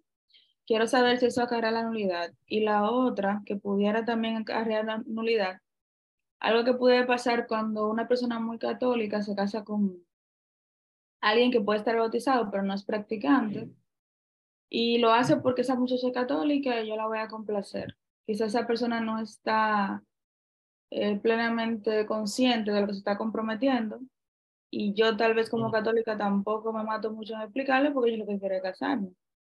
Y yo digo, bueno, basta con que nos casemos por la iglesia. Pero esa persona no está tan consciente como yo o sea, la falta de conocimiento de uno de los dos pudiera acarrear la nulidad. Eh, sí, pero hay que ver qué es falta de conocimiento, porque si reciben la catequesis adecuada, una cosa es falta de conocimiento, no lo sabía, y otra, indiferencia. Si usted recibió la catequesis adecuada y como quiera usted no estaba en eso, no es nulo, es válido el matrimonio. Porque si la iglesia se pone a esperar que el fiel esté convencido de la fe que debe profesar, absolutamente nadie recibiría un sacramento. Que ese fue el problema con los novacianos. Eh, me parece que fue en el siglo V que estaban los novacianos, si no fue en el siglo IV. Los novacianos era una secta de herejes que decía más o menos eso que decía, no, pero usted tiene que ser radical con su fe, si no, usted no tiene fe, si no, usted no es católico. Y la iglesia decía, no, eso no es así, porque eh, cada cual va a dar los frutos de aquello para lo que esté sembrando, unos 30, unos 60 y unos 100. Si el Señor hubiera venido solamente para lo, por los que producen 100, entonces la salvación no vino para todos los hombres. Okay. Y lo otro, lo de la anticoncepción. Y lo de la anticoncepción, no. Ahí lo que hay que darle una pela bien seria. Ok. Sí. Eh, imagino que luego eventualmente la iglesia establecerá ya otras medidas disciplinarias, porque al final esto lo define la iglesia. Uno no lo encuentra en la Sagrada Escritura cuáles son las causas así jamás en la vida, pero a la iglesia que se le ha dado esa autoridad. Bien. Eh, así rápidamente, antes de seguir respondiendo, déjenme proyectar algo para que ustedes vean que son muchas eh, las causas de, de, nulidad. Esto fue en un curso de liturgia que impartimos en la Casa San Pablo. Eh, esto está tomado del el índice del Código de Derecho Canónico. Fíjense, solamente lo leeré, no lo explicaré porque no, no acabaremos. Las nulidades derivadas de impedimentos, es decir, que no pueda la persona o las personas contraer matrimonio. Impedimento de las circunstancias personales, por ejemplo, la edad o la impotencia antecedente y perpetua. Impedimentos de causa jurídica, por ejemplo, el vínculo o ligamen, disparidad de culto, eh, orden sagrado, si es sacerdote, voto público y perpetuo de castidad en un instituto religioso, si es una monja, si es un fraile. Esos son eh, impedimentos. Igual eh, de delitos, si raptó a la persona, si ha cometido un crimen contra la persona con la que va a contraer matrimonio, ¿verdad? De parentesco, la consanguinidad, la afinidad, la pública honestidad, el parentesco legal. Igual las nulidades por el consentimiento, que fueron la, la, segunda que les dije, por carecer de uso de razón, por el grave defecto de discreción de juicio, incapacidad de asumir las obligaciones esenciales del matrimonio por causa de naturaleza psíquica, ignorancia de las propiedades esenciales del matrimonio, error acerca de la persona con la que contrae matrimonio, error acerca de una cualidad de la persona directa y principalmente pretendida, dolo provocado para obtener el consentimiento, error determinante acerca de la unidad, de la indisolubilidad o de la dignidad sacramental del matrimonio. En esto, por ejemplo, es que se basa el tema de, de los que se casan con repartición de bienes, creo que, que se llama. La iglesia no hace eso, porque es unidad. Entonces, el que se casó así, ese matrimonio es nulo si hubo un cura que eh, los casó así, ¿verdad? La simulación total del matrimonio o exclusión de una propiedad es esencial, la nulidad por atentar matrimonio bajo condición de futuro o bajo condición de pasado o de presente que no se, verifica, no se verifica, matrimonio contraído por violencia o por miedo grave. Y tercero, matrimonio nulo por celebrarse sin la asistencia del ordinario del lugar o el párroco o sin su delegación y matrimonio por procurador nulo por vicio del mandato. Esas serían eh, un resumen. Algunos dirán, wow, pero explíquenos algunos. Es que ya eso es derecho canónico. Si ustedes quieren, pueden ir al derecho canónico y leerlo directamente ustedes, porque es casuística. Y en apologética uno no se mete en casuística, a menos que el caso vaya a ilustrar algo. Pero en casuística sería uno complicarse la existencia, ¿verdad? Entonces, eh, Seguimos con Wanda. Buenas noches, Wanda. Adelante. Tienes que quitarle el silencio a eso. Ok, gracias. Eh, separación de bienes, ¿qué se llama? Eso, separación, gracias. Eh, bien. Hay dos cosas que tengo que, que me cuestiono y es la nulidad o sea, ¿por qué la iglesia anula matrimonio cuando ya hay hijos? ¿Mm? Entonces. ¿Te puedo responder de una vez? Sí, sí, por favor. Porque el matrimonio no depende de la existencia de hijos. Los hijos son fruto de un matrimonio y hay veces que ni siquiera son fruto del matrimonio, lamentablemente. Lo ideal es que sí lo sean porque todos los niños, todas las personas tienen derecho a venir por medio del amor en un seno familiar santo. Eso es lo que enseña la iglesia. Eso es de la familiares consorcio, por ejemplo. Pero hay muchos niños que son concebidos fuera del matrimonio. Entonces, la existencia o no de prole no es lo que hace que un matrimonio sea matrimonio. Y por lo tanto, entonces, un matrimonio puede ser declarado nulo si verdaderamente fue nulo, si, si, no hubo matrimonio, aunque haya hijos. Ahora, la iglesia no es un dispensador de que tú le eches una moneda, dime si es nulo o válido y punto. No, sino que la iglesia agota todo un proceso. Es decir, se supone que deben ir a la consejería del sacerdote, del párroco, aconsejándole que no se separen porque hay hijos y que luego entonces consideren la posibilidad de que los hijos estén grandes, etcétera. Y normalmente lo que hacen es recibir ese acompañamiento para que no haya separación. Con todas estas nuevas ideas que hay ahora y lamentablemente el Santo Padre, el Papa Francisco, ha emitido dos documentos legales para agilizar los procesos de nulidad matrimonial. Ahora todo el mundo pide eh, la nulidad porque hay que dársela por un asunto de, de, de premura. Bien. Eh, esa es la parte como que no entiendo mucho. Esa premura, una cosa como tan delicada, tan complicada, que la iglesia... Y sagrado. Y sagrado, exacto. Esa es la palabra, sagrada. Eh, entonces la otra es, que conste que yo fui, a mí me llamaron una vez como testigo y fue casi con pito de pecho que yo fui. Eh, la otra es, cuando son casados, por ejemplo, un ortodoxo con un católico, es un caso que yo conozco. Y como tú bien dices, la iglesia, si se casan por la iglesia católica, apostólica y romana, se supone que los hijos deben ser criados bajo el catolicismo. La fe católica. La fe católica. Estoy, estoy correcta ahí, ¿verdad? Bien. Así, así, así fue. Pero ¿qué pasa? Que a través de los años se fueron a vivir fuera eh, como griego ortodoxo, comenzaron a existir a la iglesia ortodoxa. Los niños estaban, de hecho, allá en, en, en, en colegios católicos. Y después, para que conocieran el otro tema, se fueron a la, a la ortodoxa. Entonces, eh, no sé, no entiendo el lío ahí. Eh, Una pela también. Ah, eso era. Eso, eso no está ah, bien.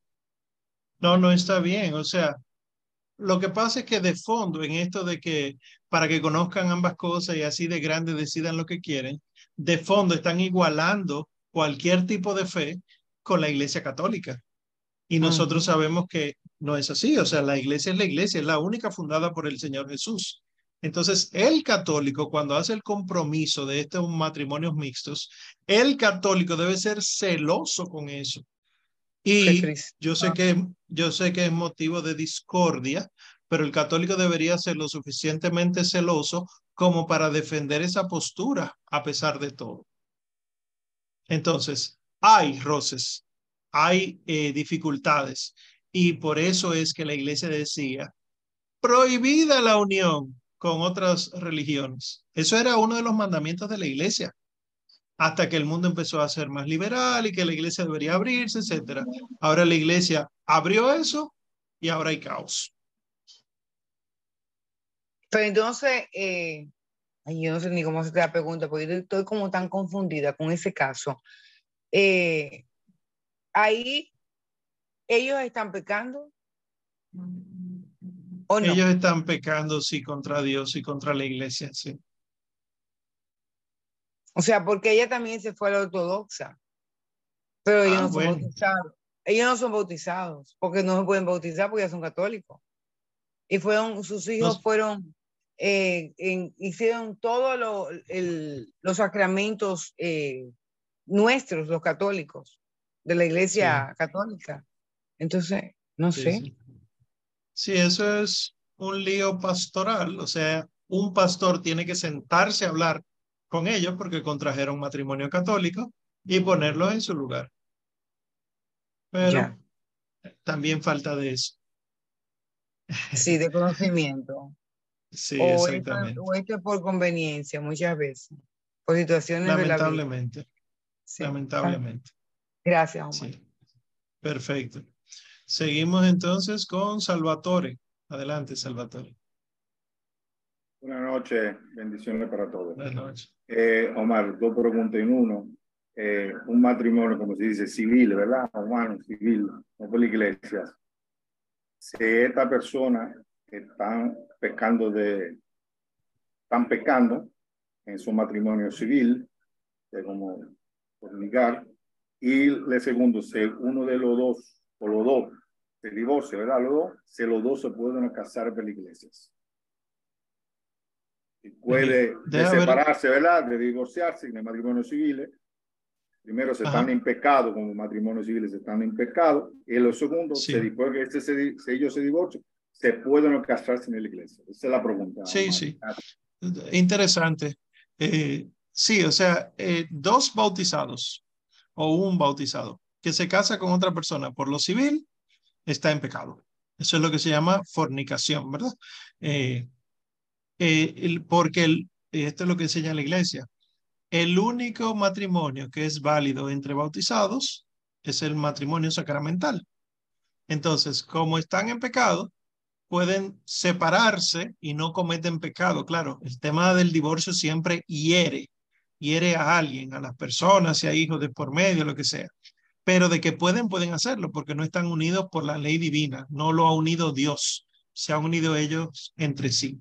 Entonces pueden separarse y los dos pueden conseguir una persona cada uno y convertirse, bautizarse, hacer todo su proceso de fe y casarse por la iglesia, el matrimonio sacramental, y lo han hecho perfectamente si se han arrepentido de sus pecados. Claro que sí.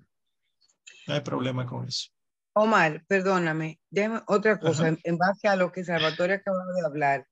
Eh, pero la, la, iglesia no considera el matrimonio civil como matrimonio, sino como unión, simplemente unión, no sé, como libre o qué sé yo. Como... No, lo, no, no, no lo considera como sacramento, jamás en la vida, pero sí lo considera como matrimonio en el sentido de que un hombre y una mujer se unieron, punto. El tema es que nuestra realidad dominicana y, y la mayoría de nuestros países de Hispanoamérica es que la inmensa mayoría de nosotros es bautizada. Por lo tanto, es muy poco probable que haya dos no bautizados que estén unidos eh, civil. Normalmente son bautizados, pero por la realidad eh, eh, histórica de ser Hispanoamérica. en otros países, en otras naciones, en otras naciones, donde quizá el Evangelio no ha llegado o si llegó y se renunció a eso, pues ya mucha gente decide ni siquiera bautizarse, pues esos dos no bautizados se unen por lo civil y ya no. O sea, eh, no es, eh, no diríamos que, que, es pecado gravísimo. Sí, eh, están en, en unión, pero es que si uno se pone a evaluar, hasta que el Señor Jesús no lo elevó a sacramento, entonces, absolutamente todo el mundo antes de eso estaba en pecado grave. No necesariamente. Nosotros vemos muchos santos que son del Antiguo Testamento y estaban casados. No, pero lo que me refiero es, ay, ¿cómo te lo digo? Es fácil que me entiendas. La iglesia le llama solamente sacramento, o sea, matrimonio, reconoce como matrimonio matrimonio único, solamente el sacramento, ¿eh? En la iglesia. O sea, el otro, el civil, es una unión, ¿o no? Una unión civil, exactamente. Una unión, civil, O, o matrimonio civil, porque es que el lenguaje, el, el idioma, contempla el concepto de matrimonio que no sea sacramento, porque es que la palabra matrimonio no es exclusiva del sacramento. Ah, ok. Es decir, piensa, por ejemplo, en el bautismo. Bautismo es el sacramento, pero el bautismo de Juan el Bautista no era sacramento y como quiera se llama bautismo, ¿verdad? Así mismo el matrimonio.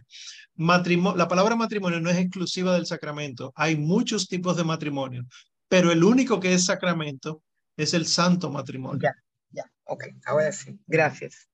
Perfecto. Continuamos entonces con Lisa. Buenas noches, Lisa. Buenas. Eh, una pregunta. tengo varias cosas, pero no sé, déjame ver. Poco ¿Qué pasa con los hijos de, o sea, los hijos de que nacen así sin ser un matrimonio eh, sacramental? ¿Qué, ¿Qué pasan con esos hijos? O sea, son se crían, si son criados en la fe católica, pueden, o sea, no hay problema, si se aunque no, haya, la, no haya habido matrimonio, se hayan separado al final, y los hijos si son criados en la fe católica, eso no, no hay problema con esos hijos. Anteriormente les llamaban bastardos, ¿verdad? Porque la excepción era que fueran concebidas, concebidos, perdón, fuera del matrimonio.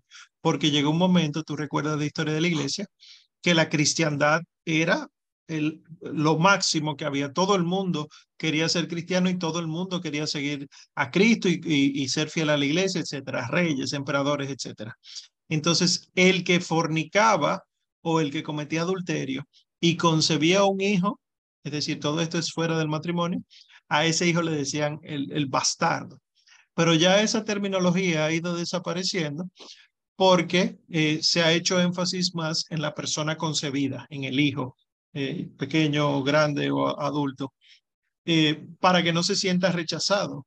Dos personas en concubinato, en flagrante adulterio, conciben, conciben un niño, ese niño puede optar por ser, bautizado. No, no pasa nada, porque es que la salvación es para todos los hombres, claro que sí. Y otra pregunta, en el caso que tú mencionabas, que es algo que tengo que trabajar mucho de, eh, de estar de acuerdo con que tiene que ser así. En el caso de infidelidad en el matrimonio, que una parte, la, una de las partes es la parte que se ha mantenido fiel, que ha mantenido, conchale, sí, porque tiene, o sea, comete adulterio, porque tiene que, en dominicano, porque tiene que pagar por la, por la irresponsabilidad y la falta de, de eh, compromiso de la otra persona. O sea, no, no, no, suena justo. o sea, no quiero cuestionar a Dios, ni mucho menos, obviamente, pero tú me entiendes. Sí, suena... sí, sí. humanamente suena injusto. Pero digo que la pregunta es interesante porque uno cree que la infidelidad es causa suficiente de nulidad. Y ustedes vieron que no, que la infidelidad no es causa de nulidad. ¿Por qué? Porque la infidelidad a la pareja, al esposo a la esposa, normalmente es el hombre que es infiel a la mujer. Esa infidelidad es infidelidad también a Dios, porque se supone que Él es Cristo y que su mujer es la iglesia. Y esto se paga, ¿verdad?, con terribles consecuencias. Pero lo interesante de esto es que la iglesia no lo declara como, como una causa de nulidad de eso, porque la infidelidad es pasajera. El que decide tenerla ya de por vida, ya esos son problemas serios. Pero alguien infiel puede arrepentirse de ser infiel y empezar a ser fiel. Para muestra, todos nosotros en algún momento fuimos infieles a Dios y hemos decidido, con la ayuda de su gracia, ser fieles a Él. A veces caemos, a veces volvemos. Y así como nosotros lo hacemos con Dios, que merece más amor que cualquiera de nosotros, asimismo entonces deberían ser los esposos. Hay una santa que es eh, precioso testimonio con respecto de esto, que es Santa Rita de Casia. Yo les recomiendo esa lectura normalmente a las esposas que tienen matrimonios difíciles. Porque Santa, Rita, Santa Rita de Casia, sí. Santa Rita de Casia, ustedes la buscan y es una monja. Y tú dices, ¿qué tiene que ver eso con los matrimonios difíciles? Ella estaba casada ella estaba casada con un hombre y tuvo dos hijos. Y este hombre lo que quería era guerra, guerra, guerra, matarse, dar golpes, etc. Y ella oraba, oraba, oraba, oraba por él. Y le decía, mi amor, no, mi amor, no. Y él siendo fiel, dan, infiel, perdón, dando golpes, etc. Y en un momento de la guerra, pues se murió. Y entonces quedaron los dos hijos y los dos hijos empezaron a imitar al papá.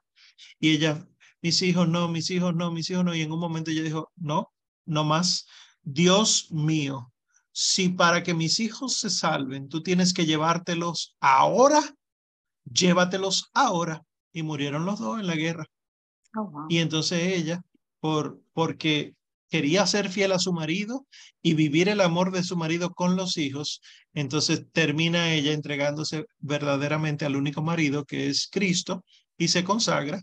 Y Santa Rita de Casa incluso recibió uno de los estigmas de Cristo, de tan cercana a la pasión de Cristo que ella era. Es decir, esa entrega, esa abnegación, eh, quisiéramos todos tenerla, solamente hay que pedirla, es lo que las mujeres con matrimonios difíciles deberían eh, tener como modelo, porque no es fácil una infidelidad, una infidelidad, pero también viéndolo desde la óptica de la espiritualidad, lo espiritual. El que tiene una pareja infiel, un esposo, una esposa infiel, tiene más probabilidad de salvarse si lo ama a pesar de la infidelidad y lo invita a la fidelidad. No es fácil, no se está diciendo que sea fácil. pero es un fuerte, Sí, yo lo sé. Este, este, yo lo sé. Por eso San Pablo decía. sí, sí, yo sé. Por eso mismo San Pablo decía, casarse, fantástico, pero yo les recomiendo que se queden como yo. Cualquiera ahora, mirándolo así desde ese punto de vista. Tú estás muy tarde, Lisa. Con... No, yo no. No, yo no, yo con Dios estoy adelante, estoy bien. Eh, el, lo, lo, que me, me da, eh, me causa el, el hecho de que si termina en divorcio, a la parte que no, no hizo nada malo en el sentido, o sea, no puede ni contraer, no debe contraer matrimonio de nuevo y como quiera es culpable. Son de las cruces que el Señor permite. No, culpable no es, pero sí tiene que mantenerse fiel a su alianza. Culpable no es. Este tipo de personas puede que ser mujeres, puede... dependiendo de la situación, sí. Porque ella no ha cometido la infidelidad. Eh, pero digo dependiendo de la situación, que era lo que hablaba antes de, empezar la grabación, porque si en lugar de ser un matrimonio católico y él está siendo infiel, lo que son es eh, un matrimonio por, lo, que eras eh, matrimonio y no se divorciaron y se unieron a otra persona a pesar de seguir casados, o sea, divorciado, vuelto a casar por lo civil, ahí sí sería serio, porque el testimonio que dan ante la comunidad es de dos unidos por lo civil que ahora uno de ellos está sirviendo en misa. Y recuerden que les mencioné la vez pasada que los documentos de la iglesia dice que no que cuando se busque a alguien para servir en la liturgia, debe ser alguien que no genere escándalo en la comunidad. Gracias. Pero son de las cruces que el Señor permite. No lo entendemos, pero Él las permite. Y ahí es que están nuestras batallas. Y por último, por último, me parece José Rodríguez tiene la mano levantada. Buenas noches. Buenas noches. Ah, me gustaría saber eh, cuándo nace la participación de los padrinos como testigo en un matrimonio consagrado. Y si, y si una pareja que realmente ya está dispuesta, se ama, eh, se, se, puede presentar una pareja ante un sacerdote y él puede eh, darle la consagración. ¿Qué es una pareja de un sacerdote? ¿Perdón? Que no entendí eso último. ¿Qué es una pareja de un sacerdote? No, no, no. Si una pareja de novio que quieren contraer su matrimonio, que lo quieren consagrar, ellos dos sí. solo pueden presentarse ante un sacerdote para recibir la consagración. Sin, el, sin los padrinos. Ah, ya, ya entendí, ya entendí. Perfecto, sí. Bueno, pues desde la reforma de San Gregorio Magno, la reforma gregoriana, el sacramento del matrimonio ha tenido, lo, ahora le llaman padrinos, pero el nombre oficial de la iglesia es testigos. Eh, ¿Para qué son los testigos? Justamente para todos estos temas que estamos hablando de casuística. Cuando dos quieren decir que no, yo no quiero estar, etcétera, se buscan los testigos para ver si verdaderamente hubo o no hubo eh, matrimonio, es decir, dijeron las palabras, hicieron lo que tenían que hacer, etc. Ahora mismo le dicen padrinos porque está la idea de que ellos dos son los que se encargan de pagar por la boda. Y ciertamente no es así. Son testigos. La iglesia tiene solamente dos testigos para el matrimonio. De ahí en adelante, todo el resto sobra. Ustedes han visto que en los matrimonios ponen un libro y empieza la gente a firmar primero el, el ritual del matrimonio dice que la firma del libro no debe hacerse sobre el altar. Lo dice explícitamente, solamente para su conocimiento. ¿eh? Y segundo, todo el que sube y firma lo hace en una hoja, en una hoja bonita, pero realmente solamente dos son los que caben en el acta de matrimonio. Firman los dos contrayentes, los ya esposos, y dos testigos, y luego entonces la firma de, del sacerdote, que es el, el, el testigo oficial de parte de la iglesia. Es lo único que se necesita para casarse. Entonces, dos personas que van a contraer matrimonio pueden hacerlo solo con el sacerdote, sin ningún tipo de testigos. La iglesia prefiere que no.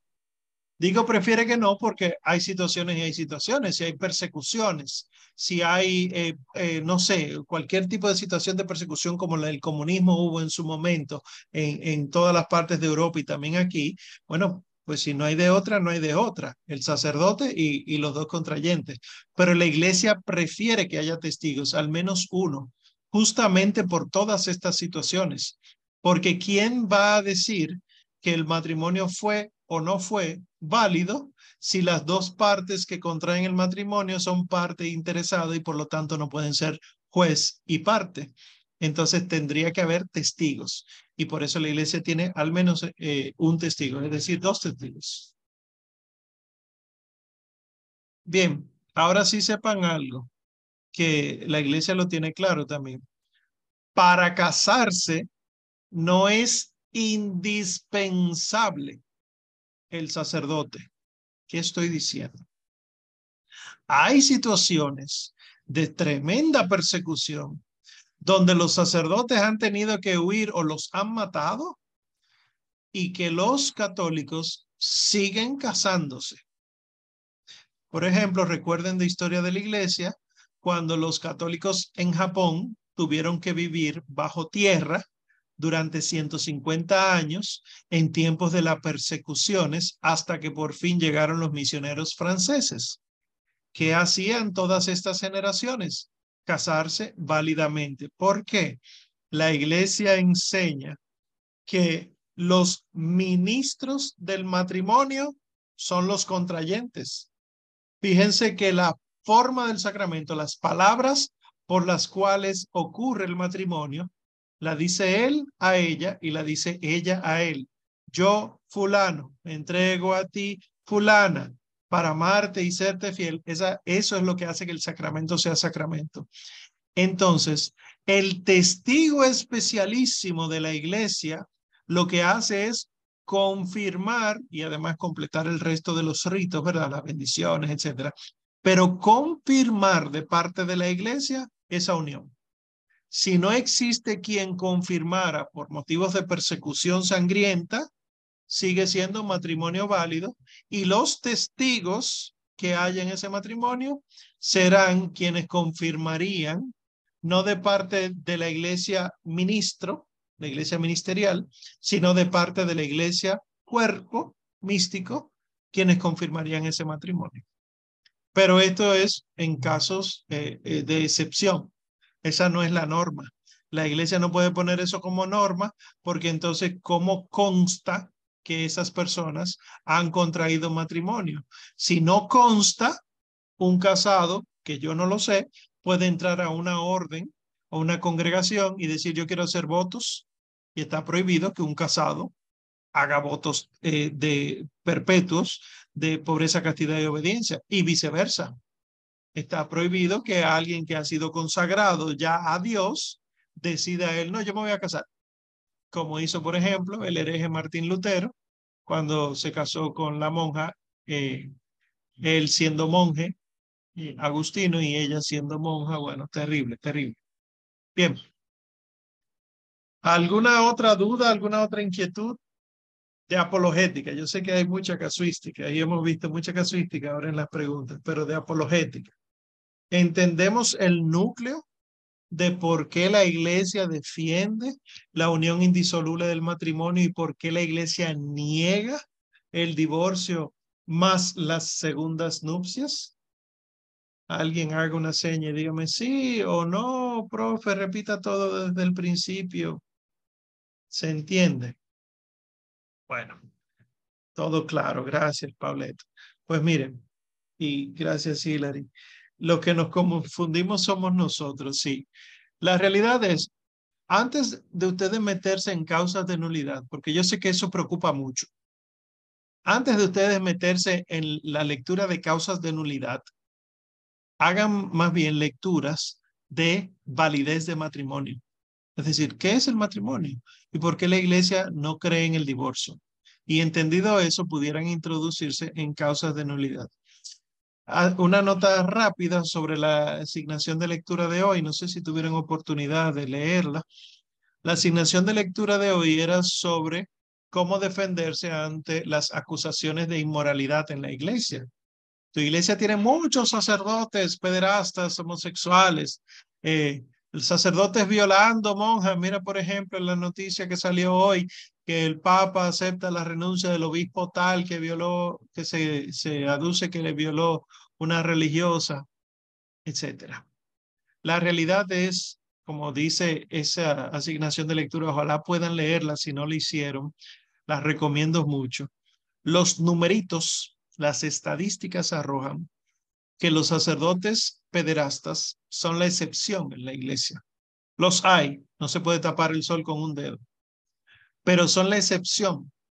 El artículo hablaba específicamente de un libro donde en cuestión de 30 años, cerca de tres mil y tantos sacerdotes fueron entrevistados, consultados, etcétera, y solo uno fue acusado verdaderamente de, de estos casos de inmoralidad sexual. Sin embargo, esa misma estadística uno la aplica, como dice el artículo, a las denominaciones cristianas que no son la católica y uno descubre que eh, las cifras son exorbitantes, de 800 por año, no en 30 años. Pero obviamente, mis queridos, esto no es lo que sale a la luz, porque al demonio no le interesa esto. Al demonio lo que le interesa es atacar a la iglesia. Entonces, ¿Cómo se defiende uno de las acusaciones de inmoralidad contra la iglesia? Primero es saber la verdad, porque uno normalmente anda con un complejo de culpa terrible, como si la iglesia verdaderamente ha sido mala y no ha sido así. Segundo, al conocer la verdad, conocer las estadísticas reales y ver que el problema de la pederastía o la pederastia no es un tema de celibato, sino que es un tema asociado grandemente a la homosexualidad y por lo tanto a lo que hay que en lo que hay que fijarse sobre todo es en los en la homosexualidad de los candidatos al presbiterado, por ejemplo, y a la vida consagrada. Y como la pederastia está vinculada a la homosexualidad en una en un gran número, igual también hay que considerar que la pederastia no está necesariamente vinculada a la homosexualidad. Hay muchos pederastas que son familiares, abuelos, tíos, médicos, eh, profesores de esos niños de los cuales abusan. Entonces es un tema serio de pecado humano, de estructura psicológica, lamentablemente, y que yo lo resumiría en el concepto de la caridad, del verdadero amor como nuestros ojos no están mirando con verdadero amor al prójimo, el prójimo es motivo de goce particular, lamentablemente, goce pasajero, goce pecaminoso eh, particular. Es decir, este, esta me sirve para yo sentirme como quiero sentirme. Y no, el, el cristiano no debe expresarse, fulano me sirve para, sino yo le sirvo a fulano, a fulana. Esto ya es distinto. Bien, pues si no hicieron la lectura, les recomiendo que la lean. Es muy interesante. Pone unos casos bien específicos de protestantes, eh, de manera especial en, en Argentina.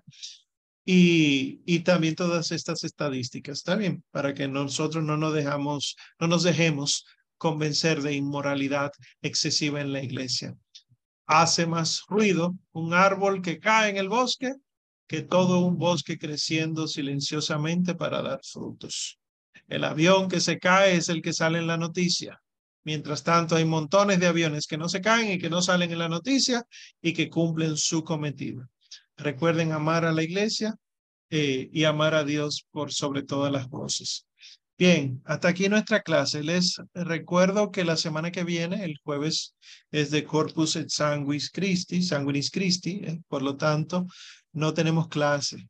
Es, es día de precepto, hay que ir a misa, nos veremos en el Gólgota, es decir, en la celebración eucarística, y, y tendremos entonces esta semana para que se pongan al día lo que no han podido, los que no han podido ponerse al día. Y la otra cosita es que después de Corpus Christi, es decir, el 15 de junio, empezaremos los temas de las creencias no católicas. Y ahí es que empezaremos a hablar ya explícitamente del mormonismo, de los adventistas del séptimo día con el sábado, de los testigos de Jehová con los 144 mil y las transfusiones de sangre, la aniquilación de las almas de, que dice el budismo, el hinduismo y, y los musulmanes. Y ya la, penúltima clase, que sería eh, sobre la nueva era y el neopaganismo, pues ese es el aula abierta ya crearemos la publicidad para que ustedes la pongan a circular, ¿verdad? Y entre todo el que quiera entrar. Y ya la última, última clase es el 27 de julio, que ahí entonces terminamos la apologética en general. Ya pasado entonces las vacaciones, retomaremos con apologética de la Santísima Virgen María. Eso también tendrá su publicidad, así que estemos preparados para eso. ¿Es cuánto? Recuerden realizar sus pagos, los que todavía no lo han hecho. Pueden preguntar cualquier cosa por el chat. No es solamente para los susurros de Jesús y las eh, florecillas del cielo. No me, acuerdo los nombres. Eh, y nada, que Dios les bendiga mucho. Acabemos con una oración en el nombre del Padre y del Hijo y del Espíritu Santo. Amén. Señor Jesús, tú del corazón que tanto ama a los hombres y que solamente recibe menosprecios, desprecios. A ti te pedimos que por tu infinita misericordia nos regales la gracia de agradarte, nos regales la oportunidad de no despreciarte, de poder amarte, amar tanto tu sagrado corazón, que por lo menos con este pequeño grupo que te ama, tú puedas tener misericordia de nosotros y del mundo entero. Que este mes de junio, donde todo el mundo quiere ofenderte, nosotros podamos gozar por tu ayuda del consuelo, de consolarte, de amarte, de buscarte, de amarte por los que no te aman, de adorarte por los que no te adoran, de detenernos un segundito y contemplar tu rostro, contemplar tu corazón y así concédenos la gracia en este mes y de ahora en adelante, de que cada respiración y cada latido nuestro sea para tu gloria y que siempre que busquen la grandeza en nosotros, te encuentren a ti escondido en nuestra alma. Te lo pedimos a ti, que vives y reinas por los siglos de los siglos. Amén. Que el Señor nos bendiga, nos guarde de todo mal y nos lleve a la vida eterna.